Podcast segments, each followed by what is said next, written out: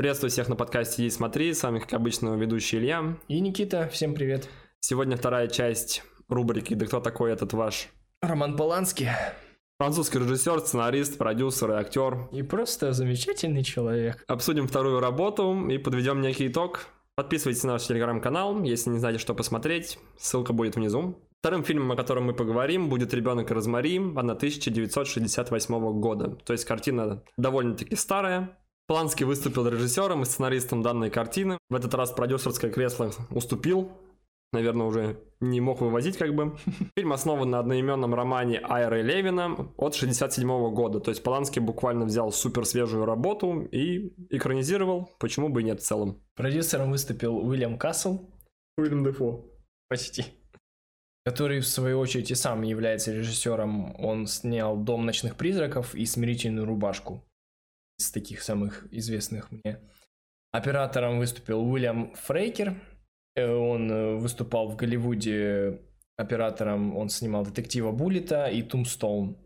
Давайте фильм смотрел. Остальные мимо меня прошли. Просто примечательно то, что он американский оператор. Мне кажется, просто придумал только что. Таких фильмов не существует. Да обалденно. Нет, детектив Буллет классный. И в принципе... Я тут, я там, да? У тебя такой был позывной. Ну, в принципе, да. Ну, там это фильм про детектива, который буквально его нанимают, и у него как будто свое бюро отдельное, он приводит своих людей, и все, он все контролирует. Ребенок Розмари является первой американской работой Романа Полански, то есть как бы ушел с европейской сцены, попробовал свои силы в Голливуде. Ну и, насколько мы знаем, успешно. По поводу актеров, я могу приметить только актера, сыгравшего Гая. Это Кассаветис. Он известный актер и в Европе, и в Америке. Также он мне известен еще как режиссер и сценарист. Довольно-таки талантливый. Мой текст по его работе «Мужья» хранится у нас на канале. Можете ознакомиться. Так что Одна из самых первых. Подписывайтесь, да. Так же, как и всегда, будет завязка, мы остановимся, некая перебивка, и дальше обсуждаем детально и подробно. Если вы не хотите спойлеров, то советуем дальше не слушать. Но после возвращайтесь, если вдруг вас заинтересует данная картина, либо вы же захотели с ней ознакомиться. Молодая пара, Розмари и Гай, попрошу не путать, ребят, они ищут новую квартиру, так как супруг работает актером, да и в целом они хотели бы переехать в более лучшие условия, более комфортабельные. И побольше. Они встречаются с риэлтором, он немножко узнает о том, что супруг работает актером, спрашивает, где он мог его видеть, но он до этого особо-то нигде и не светился. Он в основном снялся в спектаклях и в некоторых рекламных роликах. Риэлтор рассказывает о доме, о том, что раньше были квартиры здесь очень большие, и некоторые были разделены на две. И также рассказывает о квартире и о том, кому она принадлежала. Хозяйка была довольно-таки пожилой женщиной и скончалась в больнице, как утверждает сам риэлтор, на что наши молодые ребята, молодая парочка особо не зацикливаются. Они проходятся по всем комнатам, он описывает все довольно-таки в ярких красках, ну как обычно, надо же продать. Осматривая квартиру, наша пара замечает комод, который стоит просто посередине коридора и закрывает путь к кладовке. На что наш риэлтор довольно-таки странно на это реагирует. Он говорит, что он вроде бы здесь не стоял. Гай помогает ему отодвинуть его. Он открывает кладовку, там просто стоит пылесос и довольно-таки много сложно полотенцев. Они не понимают, для чего нужно было загораживать этот проход. Ну и в целом как бы особо на это внимание не обращают. Следующая сцена нам показывают ужин у Хача, довольно близкого их знакомого. Хач им поведывает историю об этом доме, а точнее о тех, кто жил в нем довольно-таки давно. Он рассказывает о двух сестрах, которые по неким фактам условным, ну даже не фактам, а просто мифам, легендам употребляли в еду детей. А также он рассказывает об Андриане Маркате, который занимался магией и заявлял то, что общается с самим лично дьяволом. Все они жили в этом доме, но довольно-таки давно. Далее в 20-е годы он опустел, и после войны он снова начал заселяться жителями данными историями Розмари вполне себе проникается, немного начинает сомневаться в покупке этой квартиры. Однако Гай довольно скептически относится ко всем этим суевериям и надавливает на то, что у этой квартиры очень привлекательная цена. Следующий вечер э, супруги уже проводят в этой квартире, без мебели, просто располагаются на полу, ужинают при свечах, и после таких немного отвлеченных разговоров начинают заниматься любовью. Потом происходит обрывание сцены, и нас переносят в прачечную, которая располагается на нижних этажах дома. Там Розмари дождается очереди к стиральной машинке, и она пересекается с девушкой, которая живет по соседству.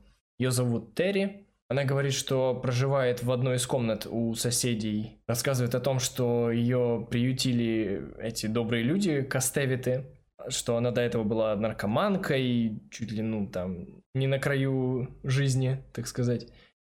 Но эти добрые самаритяне ее приняли, выходили, и она чувствует себя просто великолепно после всего этого.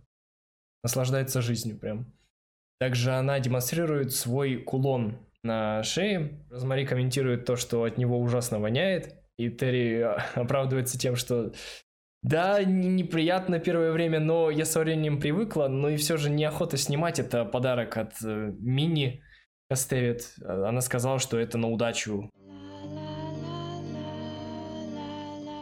Далее сцена меняется, нам показывают, как супруги лежат в постели, и довольно-таки хорошая слышимость, потому что за стеной слышны диалоги тех самых Кастевит, мужа с женой, и далее мы слышим некое как будто бы песнопение, знаете, похожее на обряды культистов или вот что-то в этом духе, то есть... Э, Хоровое пение. Ну да, можно сказать, какое-то у них может быть собрание, скорее всего, но наши молодожены особо этому не дают никакого особого внимания и просто как бы пропускают мимо ушей. Но для нас, как для зрителей, это довольно-таки важный момент. Одним прекрасным вечером наша супружеская пара возвращается домой и видит сборище людей, рядом полиция, скорая помощь, и на асфальте лежит та самая Терри, которая выпрыгнула либо выпала из окна. Полиция задает вопрос э, Розмари о том, что как ее зовут, знали ли вы ее. Она говорит то, что я буквально с ней на днях познакомилась в прачечной, и ее зовут Терри, вот фамилию я, к сожалению, ее не помню. Также Розмари упоминает о том, что Терри ей рассказывала, что у нее есть брат, но он живет где-то в Европе и занимается службой на флоту. То есть он моряк. И тут нам показывают впервые семью Кастевит, точнее мужа с женой. Они одеты супер экстравагантно по отношению ко всем остальным, очень яркие наряды, к ним подходит полиция. Ну, они начинают расспрашивать, естественно, то, что она вот жила у них. Они такие, ну да, естественно. И они не особо как-то волнительно на это реагируют. Муж вообще просто стоит довольно-таки с каменным лицом, а супруга такая подбегает, ну, Немножко она как бы удивлена этому, то, что она себя чувствовала вроде бы замечательно. Ничего как бы не предвещало в целом беды, но в то же время они упоминают то, что у нее частенько были нервные срывы, можно сказать. Полиция спрашивает о том, знали ли они, что у нее есть брат, и они отвечают, что впервые об этом слышат. Но на самом деле, возможно, они об этом и знали, но некие корыстные цели говорили об обратном. На этом вступительная часть подошла к концу, далее будут довольно-таки серьезные уже сюжетные повороты и твисты, так что если вы пожелаете познакомиться с данной картиной Романа Полански, то просим вас остановиться. А всем, кто остался, добро пожаловать, и мы продолжаем. Приходя домой, разволнованная Розмари ложится спать. Ее сон в этот раз далеко не спокойный, нам демонстрируют его. Это краткие обрывки каких-то сцен, где она в роли маленькой девочки, сон происходит как бы от ее лица, и что она обращается к одной из монахинь и рассказывает о том, что я не хотела причинить кому-то вред, когда рассказывала про окно, про то, что случилось с окном. Обрывки все время прерываются, переключаются на какие-то другие сцены, на другие виды храма, и сон обрывается. На следующий день безделие, досуг э, Розмари на квартире нарушает Мини Костевит, звоня в дверь и не напрашивается на знакомство, заодно посещает квартиру Розмари, делясь э, рассказами о том, что хорошо дружила с прошлой хозяйкой, что она выращивала травы для нее, делает всякие необычные снадобья из этих трав. По окончанию знакомства Мини собирается возвращаться к себе на квартиру и напоследок приглашает на вечерний ужин Гая и Розмари к ним в гости. То есть в целом первоначальное впечатление довольно-таки положительное. Мини выглядит как обычная надоедливая, но в то же время довольно-таки милая и приветливая старушенция. Она спрашивает у Розмари, есть ли у них дети. Она отвечает, что пока нет, но планируем, она хотела бы трех детей.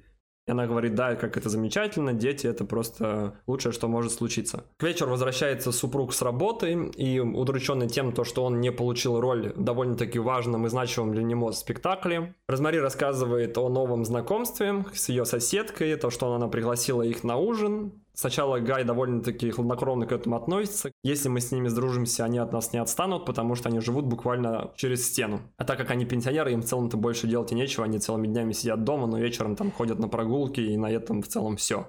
Но в итоге Розмари наставит на том, что как бы это не совсем вежливо отказываться, при том только познакомились со своими соседями, на что Гай соглашается и говорит, окей, ладно, пойдем, сходим, но разочек как бы не более. По приходу в гости Роман, супруг Мини, предлагает им выпить коктейль. Он говорит о том, что побывал во многих странах мира за всю свою жизнь. Задает вопрос, назови хотя бы любое место, и он там, скорее всего, был. На что Гай э, рандомно называет какую-то страну, да, по-моему, или что он называет? Не, город. А, город называет. И Роман отвечает, да, я там был, я там жил три месяца. И а, да, на Аляске, на Аляске. А, это на Аляске. Да, я там был. По возвращению домой они начинают обсуждать, насколько была ужасная еда, был очень отвратительный стейк, и такой же был сам по себе торт. Розмари подмечает то, что Гай съел целых два куска торта, на что он отвечает, я это сделал только ради уважения, потому что ему он тоже особо не понравился. Параллельно с тем, когда закончился ужин, Мини и Розмари мыли посуду, а Гай слушал рассказы о путешествиях Романа. И на самом деле его довольно-таки заинтересовал его рассказ, и он хочет вернуться на следующий день к нему и дослушать о том, чем закончилась все-таки история. Хотя до этого он был довольно-таки противоречиво настроен к этим всем движениям. На следующий день только Розмари настраивается на какое-то спокойствие, умиротворение, включает грамм-пластинку, и тут в двери снова стучатся, она открывает, а это Мини, в этот раз уже не одна, с ней подруга ее, которую зовут Лора Луиза, тоже какая-то женщина преклонных лет, и они сразу начинают разговаривать, расспрашивать, разморя о самом разном, усаживаются на диван, достают спицы и начинают вязать. Я просто в шоке, понимаете, они просто приходят, напросились в гости, когда их не звали, уселись в гостиной и начали просто вязать, как ни в чем не бывало. Я бы на, это, на месте Розмари сказал бы, ребят, вы это имеете совесть. И в какой-то момент э, Мини передает Розмари тот самый амулет, который был у Терри. И заодно делится тем, что это оберег, защищает от всех опасностей, что внутри него находится... Танисовый корень. Я, кстати, гуглил прям специально, вот когда мы смотрели первый раз, я его два раза в итоге практически посмотрел. Нет такого теннисового корня, это просто несуществующее что-то. Просто весь Google буквально пролазил, я там не по одной там ссылке поклацал, я где-то порядка семи пролистал, и я ничего не нашел, кроме как отсылок к самому фильму или к самому роману. Mm-hmm. Ничего этого нет, просто это вот вымышленная вещь, которая фигурирует только здесь и больше нигде. Век цифровых технологий, Люцифер. Розмари нехотя, но принимает этот амулет, и по приходу Гая делится о том, как Мини ворвалась и нарушила покой Розмари рассказывает об этом самом амулете, показывает его Гаю.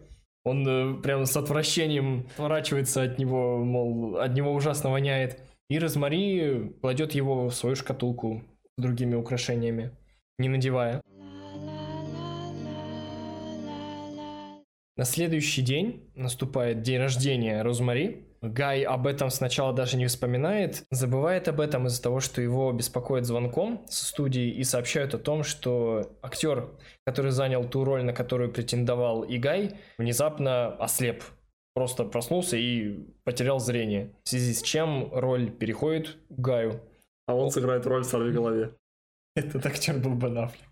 Гай э, очень раздосадован этой новостью ну, очень двоякие впечатления, потому что вроде бы и хорошо, он получил ту самую роль, о которой хотел. Наконец-таки он ослеп, так и ждал. Но говорит, что тот способ, которым он его получил, довольно неприятный. В связи с этим он покидает Розмари в спешке и уходит договариваться обо всех других деталях по предстоящей роли. Розмари посещает Хатча в этот день, вновь же делится всеми деталями об их новой квартире, о соседях рассказывает и говорит о том, что немного переживает из-за того, что Гай даже не вспомнил о ее дне рождения. Хач просто рассказывает, что Розмари не стоит из-за этого переживать, так как у Гая сейчас трудный период, переезд, новые роли, новые перспективы для его карьеры в будущем.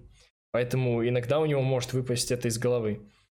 По возвращению Розмари обнаруживает квартиру всю обставленную розами. И на кухне ее встречает Гай с одной розой и извиняется за то, что не поздравил ее сразу с днем рождения. И сразу проводит ее к столу, где ожидает уже готовый ужин. Они только усаживаются, начинают есть, как раздается звонок в дверь. Опять это кочерга. Гай идет проверять. Розмари вслед ему говорит, только если это мини, пожалуйста, не впускай ее, не впускай ее. Мы просто наблюдаем за Розмари и слышим, как на заднем фоне открывается дверь. Гай здоровается. А, здравствуйте, Мини. И Розмари с таким взглядом. Блин, пожалуйста, не надо. Но Мини даже не входит в квартиру, просто просит Гая передать Розмари ее поздравления и передает ему мусс. Розмари очень не нравится этот мусс на вкус, однако Гаю очень даже нравится. Он его полностью весь съедает.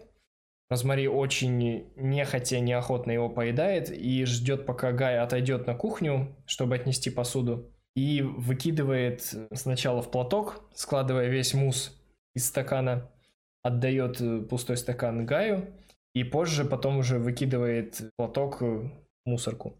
Съедая первую ложку, Розмари замечает как будто привкус мела. Спрашивает об этом Гая, он говорит, нет, я ничего не чувствую и он заставляет ее как бы съесть, ну не то чтобы заставляет, под предлогом того, что как бы довольно-таки некрасиво по отношению к Мине, она вроде бы старалась, готовила ему годить, а ей вот так вот не понравилось, что в целом звучит ну довольно-таки логично и правдоподобно. После ужина Розмари становится не по себе, у нее головокружение, слабость, и Гай отводит ее к постели, вкладывает ее спать, раздевает и заодно напоминает о том, что сегодня один из тех дней, когда они планировали заняться любовью, даже еще с планами зачать ребенка. Он предлагает Розмари заняться этим прямо сейчас. Она кое-как через силу пытается отказать ему, но он очень настойчив. Все начинается, но Розмари впадает в некий транс она не может осознать, что вокруг происходит. Она как будто бы спит, в какой-то момент она просыпается и видит вокруг стоящих обнаженных людей. Вместе с ними стоит и Гай, рядом с ним Мини и Роман. Он смотрит на Розмари, Гай, и говорит о том, что она, кажется, проснулась. А Мини говорит, если она съела весь мой мусс, то она... В глубокой спячке. Да, она точно не может проснуться, она в полном отрубе.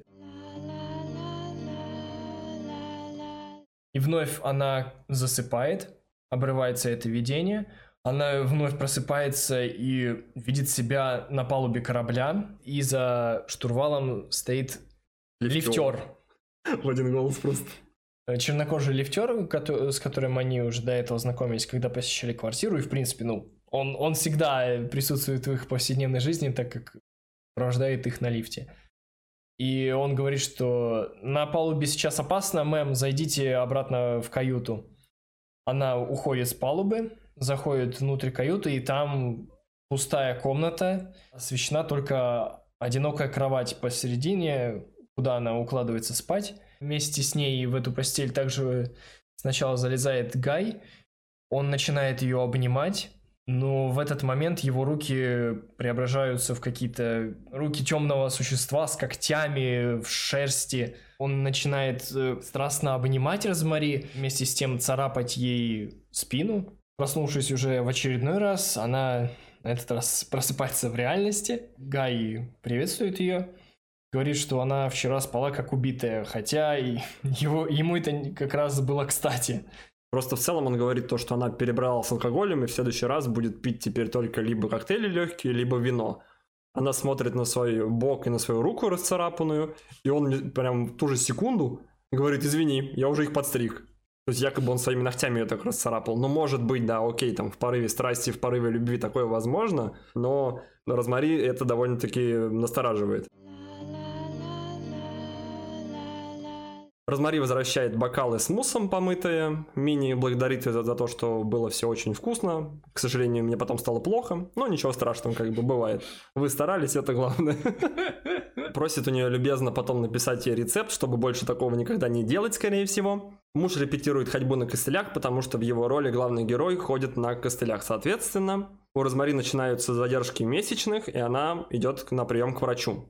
Она сдает кровь на анализы, и врач говорит то, что в ближайшее время с ней свяжется. В один из дней ей просто звонит врач и поздравляет ее с тем, то, что она действительно беременна, она в положении. Розмари разговаривает с мужем, и до этого они спорили на четвертак, то, что беременна она или нет. Признается то, что она теперь беременна. Гай говорит о том, то, что он понимает, то, что это их общий секрет, можно сказать. Но в то же время Гай говорит то, что очень хотел бы рассказать своим докучающим соседям. Прибегают Мини с Романом, поздравляют, говорит, как замечательно, ребенки цветы жизни и все в таком духе. Старики начинают расспрашивать, к какому врачу она ходит, кто ее врач-гинеколог, на что она ну, представляет его. Они говорят то, что у нас есть просто лучший гинеколог Нью-Йорка и один из самых лучших в стране. Розмари довольно-таки лестна их забота, но в то же время ей не хотелось бы так, можно сказать, бросать доктора Хилла, которого посоветовал ей подруга. Но в то же время она соглашается пойти к врачу по фамилии Саберштейн, которого так лестно и навязчиво рекомендовали соседи. Следующая сцена нам показывает, как Розмари лежит на кровати и просто перебирает в голове имена, какие она могла бы придумать своему ребенку, если он будет мальчиком, либо же наоборот девочкой.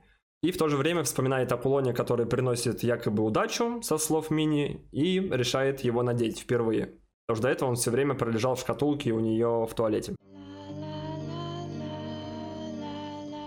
На следующий день она приходит к Саберштейну, которого ей рекомендовала и посоветовала Мини. Он говорит ей в первую очередь не слушать подруг, потому что ни одна беременность не протекает так, как чья-либо другая. Не читать никакой литературы. В то же время он говорит то, что ей стоит отказаться от приема фармы, который выписал доктор Хилл, просто обычные витамины. Он говорит то, что Мини будет готовить ей снадобье, которое будет в себе содержать намного больше витаминов и будет более полезной для нее и ее ребенка. И вот здесь на самом деле меня довольно-таки уже стало напрягать вот это отношение попечительства со стороны их пожилых соседей и то, что она сама как бы навязала, можно сказать, лечащего врача, которого до этого она вообще не знала и не слышала о нем, хотя он просто самый легендарный гинеколог с ее слов в Нью-Йорке. И то, что сама Мини будет готовить какой-то отвар. На следующий день она впервые пробует то снадобье, которое приготовила ей Мини. Она спрашивает, что там. Она начинает перечислять довольно-таки банальные овощи и травы. В то же время Розмари спрашивает, есть ли там тонисовый корень. Она говорит, да, и он там есть, который вот у нее вонючий на шее висит. Следующая сцена. Розмари приходит домой с новой прической. Она довольно-таки коротко постриглась, и не сказать, что это ей к лицу. На что муж такой довольно-таки удивлен. Она говорит то, что это одно из самых модных сейчас причесок на данный момент в Нью-Йорке, а может быть вообще в Америке. Но он довольно-таки негативно на это реагирует, говорит, ну, если тебе нравится, хорошо, но я бы не сказал, что это супер классное решение.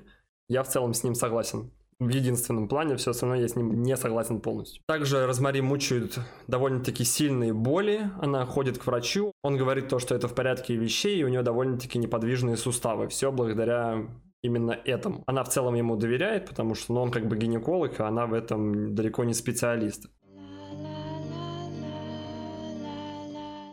В какой-то момент нам также показывают еще сцену, как Розмари в порыве своего голода достает сырое мясо из холодильника и просто ну, для вида его поджаривает, держит на раскаленной сковороде секунды 2-3, и просто выкладывает на тарелку и съедает его. И в один из дней ее посещает э, Хатч. Он подмечает смену ее образа и также обращает внимание на то, что Розмари очень болезненно выглядит. А Розмари его успокаивает, говорит, мол, это для беременных э, женщин нормально, что все так выглядят.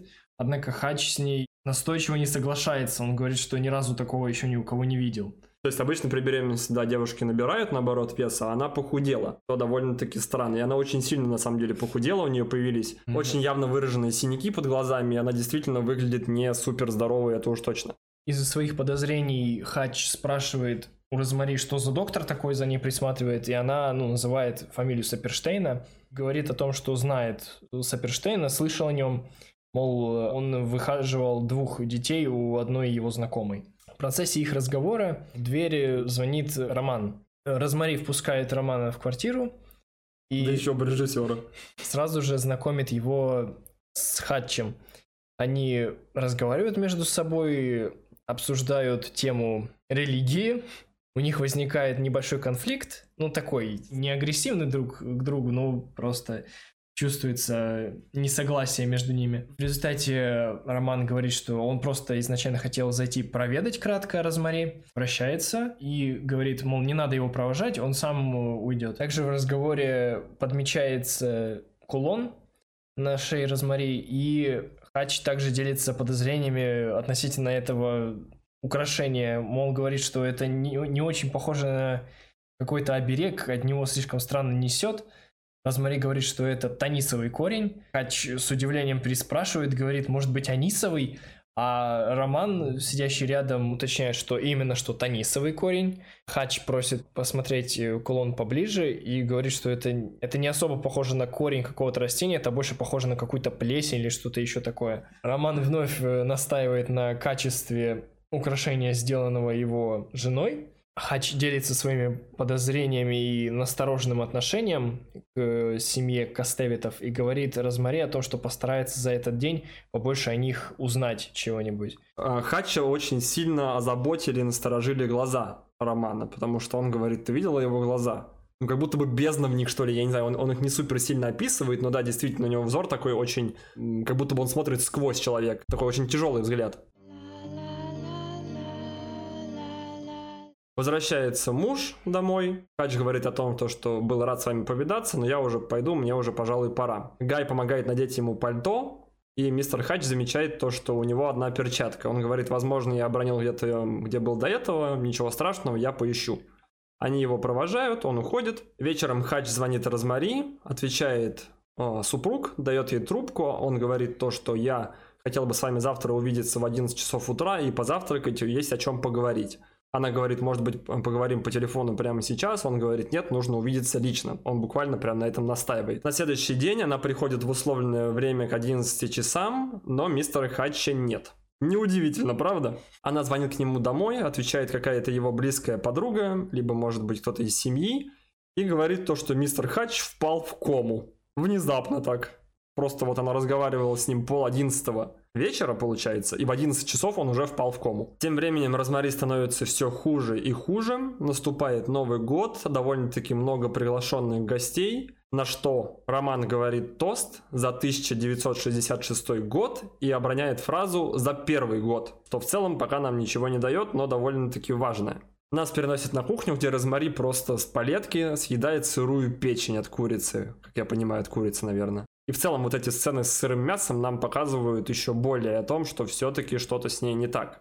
Следующий день Розмари сидит на кухне и составляет список, кого бы пригласить она хотела на вечеринку. Всех ее старых друзей, кого она довольно-таки давно не видела, и они даже еще не знают, что она в положении. Подходит супруг, она говорит то, что не будет кастоветов, не доктора Сельберштейна будут только те, кому до 60 лет. Муж довольно-таки едко спрашивает, приглашен ли он на данное мероприятие. Она говорит, да, ты будешь барменом. Он этому не особо рад, но в целом согласен. Приходит Мини, видит то, что у нее полный стол продуктов, креветки, омары, алкоголь. То есть в целом Подготовка к вечеринке идет полным ходом. Довольно-таки настойчиво предлагает ей помочь с накрытием стола. Гости могут, она говорит, оставить пальто у нас в квартире. Розмари кое-как его выпроваживает, говорит, слушай, старая, ты уже меня так достала, я уже не могу. Иди отсюда домой, я разберусь сама, даже если мне не супер-то и здоровится.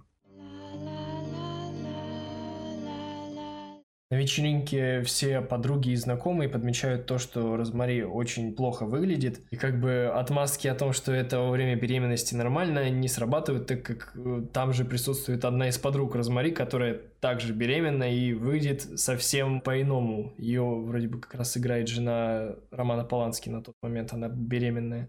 Везде своих. Ну, понятно. Поменьше денег платить, как бы. Ну, молодец, молодец. Она в титрах не указана, все нормально. Прекрасно отмыли. Ить! В какой-то момент Розмари делится с подругами о том, что ее держат на каких-то отварах, но она их уже перестала принимать. И это все равно никак не помогает ей избавиться от этих постоянных болей. У нее начинается истерика, она закрывается с подругами на кухне, они и Гая не пускают туда никого утешить. В результате после вечеринки у них с Гаем начинается ссора, в результате которой в какой-то момент неожиданно просто проходит вся боль у Розмари, и она об этом сообщает Каю, он сразу же успокаивается, у них все хорошо, они забыли обо всей истории, которая происходила до этого. Переход к следующим сценам, где она более расслабленная, охотно принимает все лекарства от Мини, она уже выглядит более здоровой, набирает вес, все, все у нее хорошо.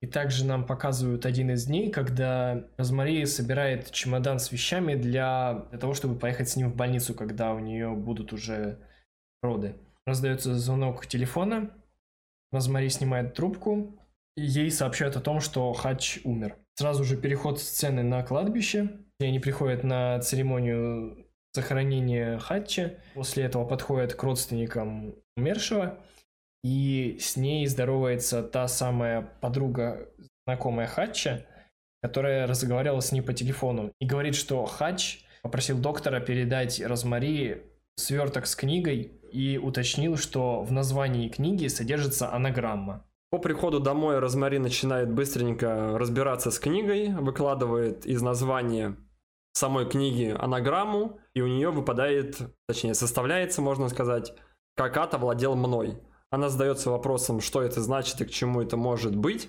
Она готова уже закрыть книгу и отложить это ну, на потом, как вдруг открывает страничку, которой загнут угол, и видит фотографию, на которой изображен сын Марката, о котором говорилось до этого, то, что он общался именно с самим дьяволом, как он утверждал. Она еще раз перебирает буквы и выкладывает имя, как бы неудивительно, Романа Костовета. Вечером приходит Гай с работы, она рассказывает ему об этом, но тот все отрицает и очень скептически к этому настроен. Он говорит, ну и что, какая-то книга. Он согласен то, что это действительно есть роман, просто он поменял имя из-за дурной славы своего отца. То есть, ну, в целом это не особо-то и удивительно, да, потому что если твой предок был довольно-таки сомнительной личностью можно в целом скрыть и жить дальше полноценной жизнью, чтобы не было никаких у тебя проблем. Она начинает бить панику, то, что им срочно нужно переехать с этой квартиры.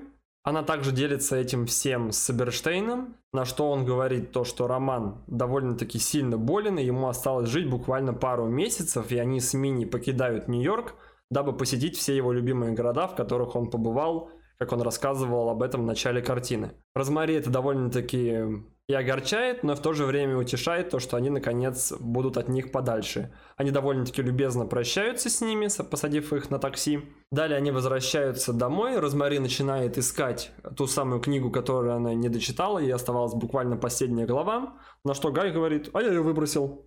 Она говорит, в смысле, это был подарок как бы погибшего, умершего Хача. Он говорит то, что он не подумал о том, что это подарок, это просто какая-то глупая книга. Она едет в книжный магазин, ищет что-то довольно-таки похожее про ведьм, про их оккультические обряды. И также по пути в книжный магазин нам показывают крупным планом, как Розмари снимает с себя этот кулон и выбрасывает его в сточную канаву. Из книг она узнает о том, то, что культисты действительно могли наводить порчу, если у них был какой-либо предмет из обихода человека, кому он принадлежит. И она решает позвонить тому самому актеру, который снялся роли из-за внезапной слепоты. Он отвечает, она говорит то, что искренне соболезную вам, то, что вот так моему супругу досталась ваша роль. Он в целом довольно-таки снисходительно к этому относится. Она просит прощения за то, что так и не пришла на его вечеринку и спрашивает о, том, то, что не теряли ли вы галстук. Он спрашивает тот самый красный галстук, она отвечает «да», и он рассказывает историю, то, что они с Гаем обменялись любезностями и, соответственно, галстуком. Просто они поменялись один к одному, и он никаким образом его не крал. И вот на этом моменте мы можем заострить свое внимание о том, то, что у Хатча пропала перчатка, и он впал в кому, и теперь он впал в яму, а у актера, которому должна была достаться роль, э, галстук как бы не пропал, но он находится у них дома, и он просто сам по себе ослеп каким-то одним обычным утром, что довольно-таки странно, крайне странно, я бы даже сказал. Розмари намеревается покинуть квартиру, чтобы оказаться вдали от Гая, спрятаться от него где-нибудь идет к Саперштейну на прием. Секретарша спрашивает Розмари о том, что она, кажется, сменила свои духи или парфюм. Ну да, ей понравился очень аромат, намного лучше, чем было у вас до этого. И она говорит то, что это вот кулон мне был подарен как бы на счастье, это никаким образом не парфюм, и секретарша подмечает и вкидывает такую фразу, то, что от доктора иногда пахнет точно так же. И как только Розмари слышит это, она срывается с места, убегает с чемоданом из приемной и направляется к ближайшей телефонной будке, где звонит доктору Хиллу, у которого она изначально была на приеме. И она упрашивает его принять ее сегодня же, как можно скорее, э, дабы ей нужно какое-то укрытие. Она приходит к доктору Хиллу, рассказывает ему все свои соображения по поводу этой ситуации, то, что... Проклятие, культисты и все в этом духе. Смотрит все книги, которые она ему принесла, закрывает их и говорит, что «Хорошо, я вам верю, можете оставаться у меня». Розмари засыпает, и ей вновь видится сон, только на этот раз менее сюрреалистичный. В нем она гуляет со своим ребенком на руках, с ней рядом стоит Гай, и все восхищаются тем, какой у нее красивый ребенок. И когда просыпается... Уже в аду, в котле ее варят. И черти танцуют. Это было бы круто, на самом деле. И когда она просыпается, к ней в палату заходит доктор Хилл. Она рада его приходу, но он молча отходит от дверного проема, и вслед за ним заходит доктор Саперштейн и Гай. Розмари, разгневанная, поднимается с кровати, и ее Саперштейн и Гай берут за руки, напоследок благодарят доктора Хила, что передали ее им. Надежные ручки. Загребущие. Они отвозят ее домой.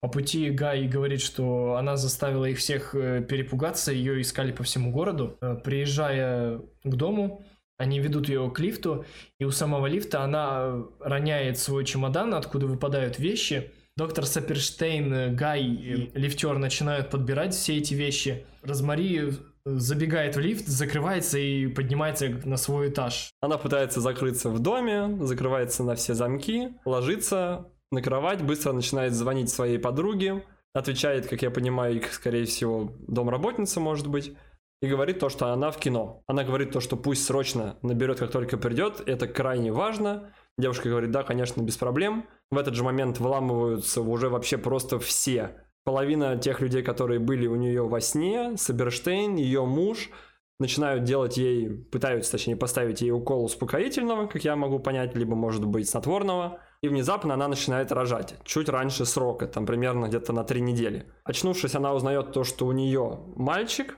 Чуть позже заходит Саберштейн с Гаем и сообщают то, что ребенок, к сожалению, не выжил. Но это никаким образом не отразится на ее дальнейшем здоровье, и она через пару месяцев может попробовать вновь. Ну, чисто обычное дело, знаете, потеряла ребенка, ну ничего страшного, через пару месяцев нового заведем. Но она, естественно, им не доверяет и догадывается то, что они просто, скорее всего, ее прячут. Она лежит на кровати, так как ей желательно не вставать, ей приносят различные витамины, каждый раз это разные какие-то женщины. Одна вот из тех подруг, которая приходила и вязала, сидела у нее на диване вместе с Мини. Вторую женщину мы видим на экране всего второй раз какой-то из ней она слышит плач за стеной ребенка. Заходит муж и начинает говорить о том, что на восьмом этаже соседи новые появились. И она спрашивает, у них есть ребенок, и он говорит, как ты догадалась? То есть он буквально вот ей подыграл под ее какие-то либо ожидания. Так как она потеряла ребенка, со слов остальных, ей сцеживают молоко, и она спрашивает один раз, а куда они девают его? Женщина говорит, как куда? «Ну, конечно же, выливаем просто и все. Но в очередной раз она берет и кладет в емкость с молоком ложку грязную, которую она ела, ну как бы грязную, относительно грязную. Женщина очень резко на это реагирует, говорит, она же грязная, этого лучше не делать. То есть как бы опять в голову Розмари закрадывается сомнение, то, что все ее просто дурят. И в одну из ночей она просыпается и слышит вновь плач ребенка, но на этот раз не, не откуда-то из-за стены, а из двери кладо, кладовки. Она проходит в эту кладовку, снимает все полки и открывает дверь, которая была раньше переходной между квартирами Костевитов и их нынешней квартирой. И она входит в коридор, в который ведет эта дверь. Вокруг развешаны всякие апокалиптичные картины, мрачный декор. Мы еще сказали о том моменте, то, что когда они были у них первый день, сама Розмари подметила то, что у них на стенах очень много кручено шурупов, которые по идее, предполагают то, что на них будут висеть фотографии либо картины, но висит только одна картина, которая никаким образом не вписывается в их интерьер. А в этот раз она заходит, да, и все картины уже на месте, там не фотографии, там изображение сатаны, изображение ада, какого-то горящего замка, но он тоже в таком, да, апокалиптичном настрое, как сказал Никита. То есть все вернулось на круги своя, и в этот раз они уже ничего по факту не скрывали. Проходя по этому коридору, Розмари выходит в главный зал квартиры Костевитов, где сидят все уже ранее знакомые ей люди – знакомый Костевитов, э, Саперштейн, Гай, сами Костевиты. И у окна стоит темная колыбель с подвешенным над нею перевернутым крестом. Эту колыбель укачивает э, та самая Лора Луиза, которая периодически присматривала и за Розмари. Все замечают, что Розмари пришла. Немного сначала насторожены, но Роман спокойно подходит и начинает приветствовать э, Розмари и говорить, мол, мы не хотели, чтобы ты сильно переживала, тебе надо было восстановиться, а ты бы тратила все силы на ребенка, и тебе бы это сильно навредило. Розмари подходит к колыбельке и смотрит на ребенка. Нам ребенка не показывают. Она ужасается от его вида, спрашивает, что с его глазами. А Роман радостно отвечает, у него глаза его отца. Розмари подходит к Гаю. Гай очень смущен, он избегает любого зрительного контакта с ней. И она спрашивает у него, ты знал обо всем этом, ты с ними договорился? Ну да, они мне так устроят карьеру, мы с тобой сможем переехать в другой город, забыть об этом всем и жить спокойной жизнью. То есть в целом он говорит то, что это полная ерунда по сравнению с тем, что они получают взамен. То есть он буквально променял на, на славу и деньги своего ребенка. Розмари говорит, ну теперь ведь наш ребенок это ребенок дьявола. И Роман у нее за спиной начинает восторженно говорить, да, э, мы сотворили порождение дьявола, мы поможем сатане овладеть этим миром. Это наша заслуга, мы наконец-то добились этого. Слава сатане! И все в комнате поднимают бокалы и поддерживают его «Слава сатане!». Ну, то есть, да, они прям торжественно восклицают это. Розмари просто в диком шоке находится от всего происходящего. Тем временем Лора Луиза довольно-таки сильно и небрежно качает коляску с ребенком, условным ребенком, потому что нам не показывают, кто там находится, нам все показали эмоции самой Розмари. Он от этого плачет, Розмари делает ей замечание то, что она качает слишком сильно, и Роман предлагает ей покачать своего собственного сына. Лора Луиза сначала так немножко с опаской относится к этому, потому что кто знает, что она может выкинуть, на что Роман говорит, иди отсюда отдыхай. Розмари начинает укачивать колыбели, как будто бы выражение лица ее становится таким, что она прониклась материнской любовью к своему ребенку, и пусть даже, что он зачат от сатаны. Я не знаю, как это по-другому сказать, потому что это так и есть. На этом фильм заканчивается и наступают титры. Также хотелось бы отметить прикольный нюанс, ну такую забавную довольно сцену, вот когда она как раз к ним пришла и просто была в шоке от того, что муж променял эм, их ребенка на сделку с дьяволом, заходит Мини и предлагает выпить чай. Розмари спрашивает, что это отвар танисового корня, она отвечает, нет, просто чай Липтон. То есть до этого она ее поила всем чем угодно, давала какой-то странный амулет, а в этот раз как бы все уже достигла своей ключевой точки, и уже в этом нет никакого смысла, она дает ей просто чай Липтон как бы. Переходим к итогам. Поговорим немножко о самой картине, о ее плюсах и каких-либо возможных минусах, ну и наше экспертное мнение. Я этот фильм посмотрел впервые еще очень давно, когда я еще особо... В 69-м где-то? Ну да, примерно на пресс-показе, когда в Россию приезжал с ним.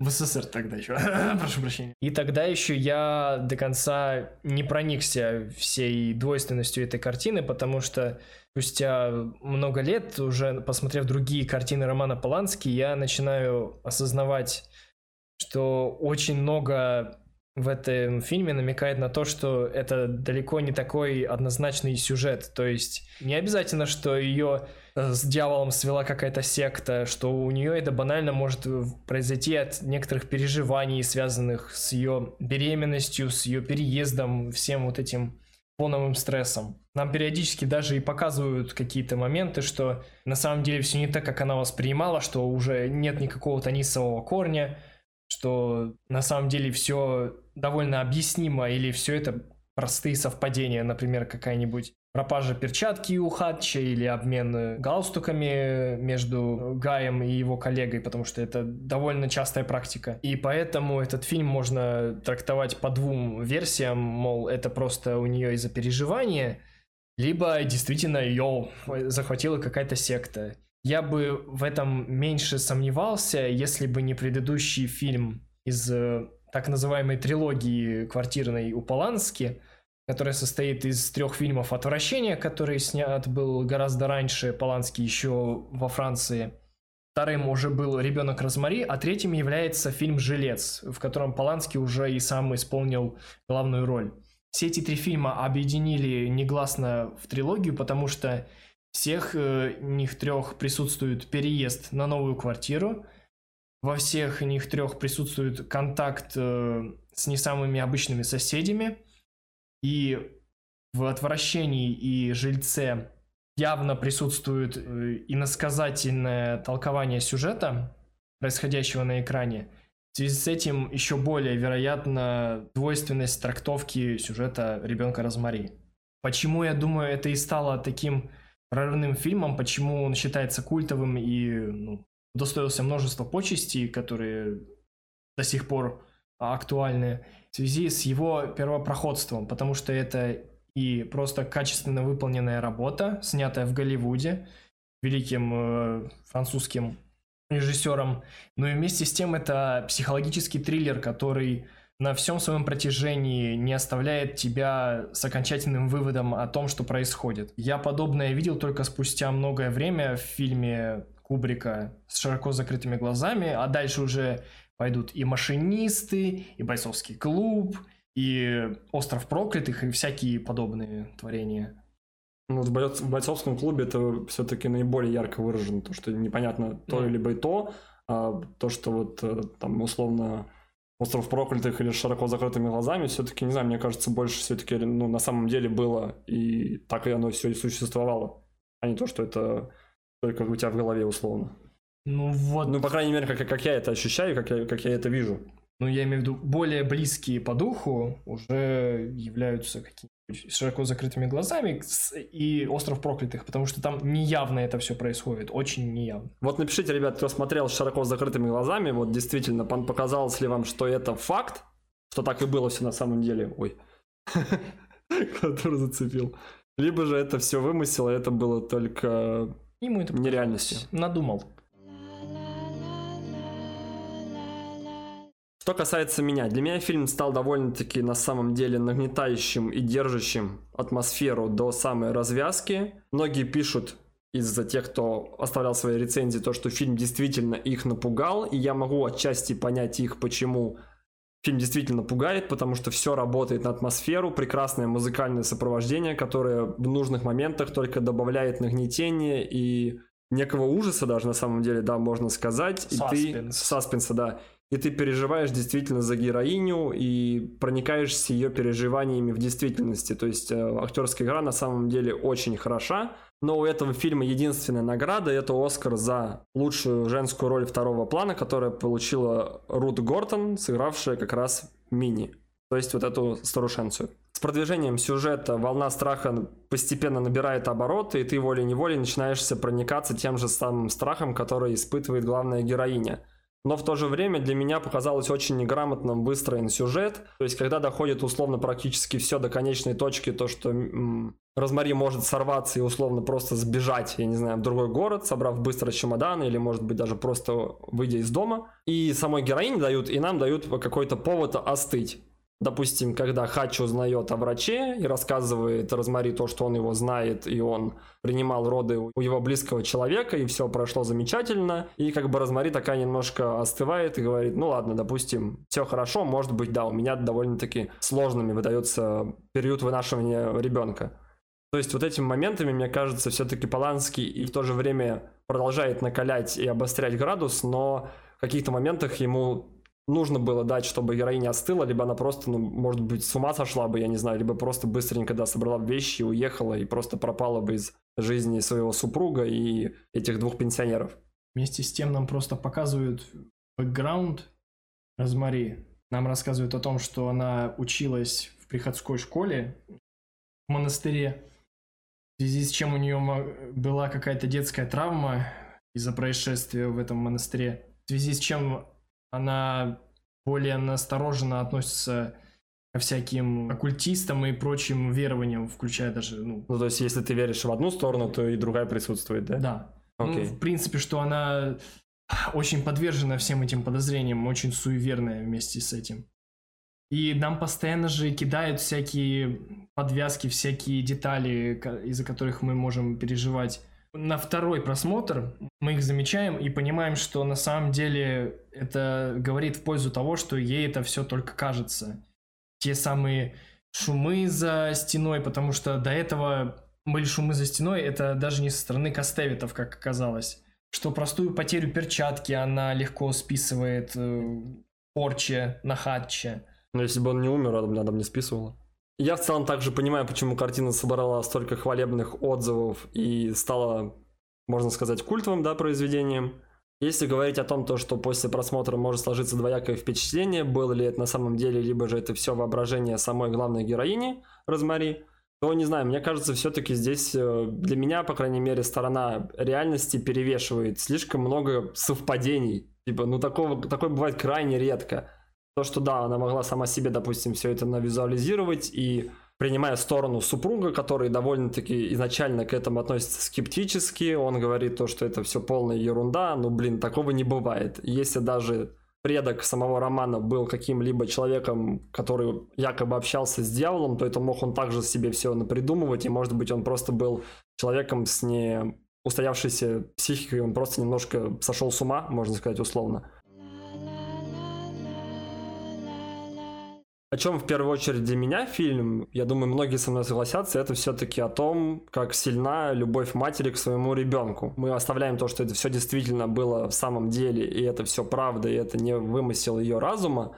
То, что Розмари готова принять своего сына, даже то, что это сын дьявола по факту, то есть она действительно настолько сильна материнская любовь к своему ребенку. Я думаю, то, что это ну, во многих картинах было показано по-разному, то, что мать готова отстаивать сторону своего ребенка, даже если он совершил что-то на самом деле ужасное до конца, либо же до каких-то либо неопровержимых э, фактов, но бывает даже, несмотря на это, она будет отрицать это и говорить то, что ее ребенок самый лучший, и при любых обстоятельствах стоять на его стороне. Ну и в конечном итоге, да, фильм на самом деле очень классно поставлен, довольно-таки грамотно скомпонованный сюжет, хорошая актерская игра и замечательные саундтреки. Хотя я не особо люблю музыку вот такого плана, но здесь она прям как не есть кстати подходит, и где нужно, она только добавляет атмосферы и того саспенса, который Поланский пытался показать в своей картине. Роман снял хороший атмосферный триллер о романе с дьяволом. И роман Поланский, и Роман Костевец, и Роман с романтический дьяволом. с дьяволом. И все они там с дьяволом под... О, о. И все, все это по роману. Любите кино и любите своих соседей. Всем пока. И напоследок вам разрывная то, что Никита говорит, это все у нее в голове, это все вымышленно. Факт. То, что ребенок родился в июне 66 -го года. А, это... А если посчитать и быть немножечко подкованным человеком, если вы знаете, какой месяц по счету, то что июнь шестой месяц в году. А значит, он родился правильно, в цифру 666. Всем спасибо за прослушивание. Увидимся в следующих выпусках, если нас не заберет дьявол. Всем пока.